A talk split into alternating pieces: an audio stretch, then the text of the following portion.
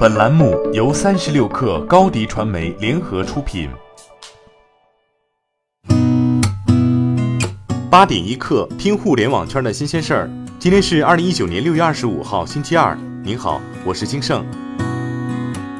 昨天有媒体报道，快手的视频链接能够分享到微信朋友圈，这也是近日腾讯为旗下短视频社交产品微视开放微信朋友圈三十秒视频后，再次为公司投资的短视频产品快手开放社交资源。具体来说，用户在使用快手时，观看视频后分享按钮会自动变成朋友圈图标的样式，提示用户可以分享。分享到朋友圈后，点击链接会进入正常的视频播放页，可以直接在朋友圈内完成点击播放。三十六氪就此求证腾讯、快手方面，截至昨晚发稿前，双方都未作出回应。近日，阿里本地生活服务公司联合第一财经商业数据中心发布的《二零一九线上生鲜消费发展趋势报告》显示，二零一八年生鲜行业市场规模近五万亿。二零一九年第一季度，饿了么生鲜活跃用户订单量超二零一八全年，同比增速达百分之三百八十四。三四线城市饿了么生鲜订单量增速为一线城市的一点四倍。此外，口碑饿了么买菜业务已在全国两百个重点城市铺开，并将快速推进五百城。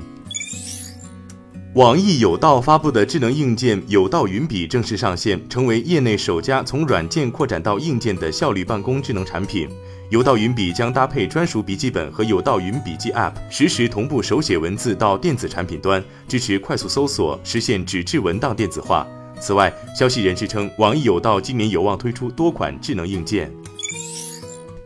优衣库与 TikTok 合作推出了 UT Play Your World 应用内挑战，这是两家公司的首次全球营销活动。六月二十五号至七月十一号，参与挑战的邀请用户可以穿着他们喜欢的优衣库 UT 系列服装，在 TikTok 上分享他们的创意。目前，这一活动在美国、法国、日本等地区举办，获奖者将有机会在世界各地的优衣库商店屏幕上播放他们的视频。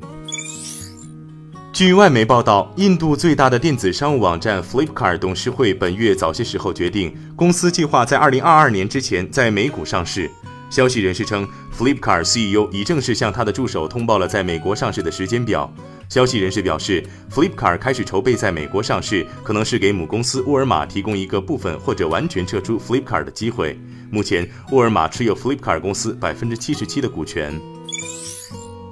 有网友质疑特斯拉电动汽车电池不利于回收，并且艾特马斯克，而马斯克很快回应称，特斯拉已经在回收电动汽车电池。马斯克随后补充称，特斯拉在高效回收电池方面投入了很多资源，能达到既环保又经济的目的。不过他没有详述这一点。马斯克最后还打起了广告，称如果对回收工程感兴趣，可以考虑加入特斯拉。美国赛利斯蒂斯悼念航天公司日前宣布，公司计划利用猎鹰重型火箭在二十四号深夜至二十五号凌晨期间发射的机会，将一百五十二名死者的骨灰送入太空，举行一次太空葬礼，每克骨灰收费四千九百九十五美元起。这次发射的猎鹰重型火箭有多重任务，它将执行美国空军的太空测试项目二任务，还要将美国航天局的深空原子钟等设备送入太空。八点一刻，今日言论，在某风投公司举办的一场活动上，比尔盖茨说，在软件世界，特别是在平台上，这些都是赢家通吃的市场。我犯的最大错误就是由于我管理不善，导致 WM 没能占据后来 Android 系统那样的地位。盖茨对此分析，在操作系统市场赢家通吃，如果你只有竞品一半或百分之九十的应用程序，你就会走向毁灭。只有一个非苹果操作系统能存活下来，这个系统价值四千亿美元。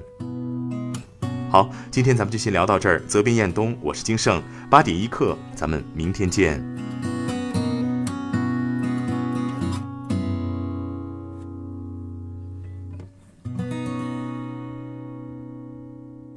欢迎加入三十六氪官方社群，添加微信 baby 三十六氪 b a b y 三六 k r，获取独家商业资讯，听大咖讲风口，聊创业，和上万课友一起交流学习。